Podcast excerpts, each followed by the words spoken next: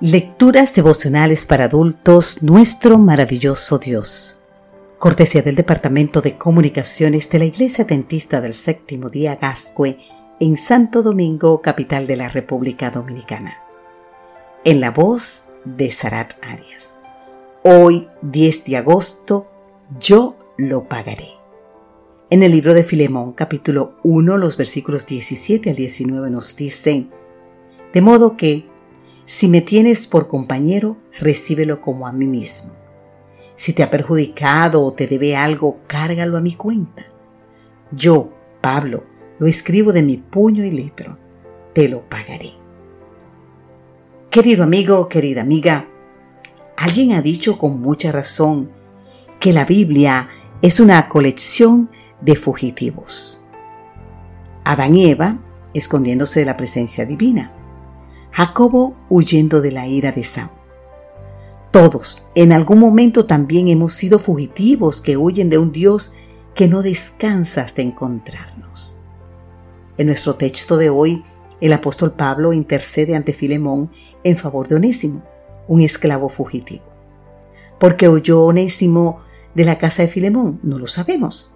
Lo que sí sabemos es que a pesar de haber cometido un delito capital, Dios guió a Onésimo a la persona que podía ayudarlo. No solo a restaurar la relación rota con Filemón, sino a entregar su vida a Cristo. ¿Cómo podía restaurarse la relación con Filemón? El apóstol aconsejó al esclavo fugitivo que regresara a Colosas y arreglara cuentas con su amo. Mientras tanto, Pablo intercedía en su favor mediante una carta.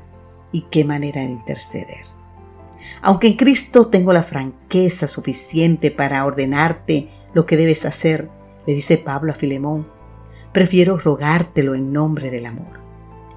Yo, Pablo, ya anciano y ahora además prisionero de Cristo Jesús, te suplico por mi hijo Onésimo, quien llegó a ser mi hijo, hijo mío, mientras yo estaba preso.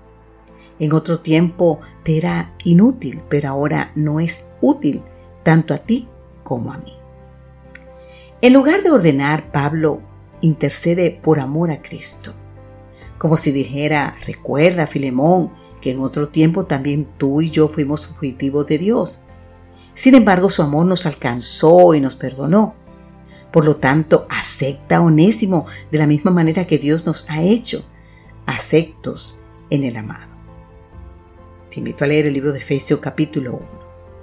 Y si te ha perjudicado o te debe algo, cárgalo a mi cuenta. Yo, Pablo, te lo pagaré. ¿No es esta una adecuada ilustración de lo que Cristo ha hecho por ti y por mí, querido amigo querida amiga? Al igual que Onésimo, merecíamos el castigo por haber quebrantado la ley. Pero entonces Cristo, nuestro intercesor, se presenta ante el trono celestial y dice, Padre, no mires ahora sus pecados, sino su arrepentimiento y recíbelos como me recibirías a mí. Si han hecho algún daño, yo lo pagaré. Y pagó nuestra deuda de pecado con su preciosa sangre. Gracias, Padre, porque en Cristo me recibes como si nunca hubiese pecado, y porque su sangre saldó la deuda que yo nunca podría haber pagado. Que Dios hoy te bendiga en gran manera. Amén.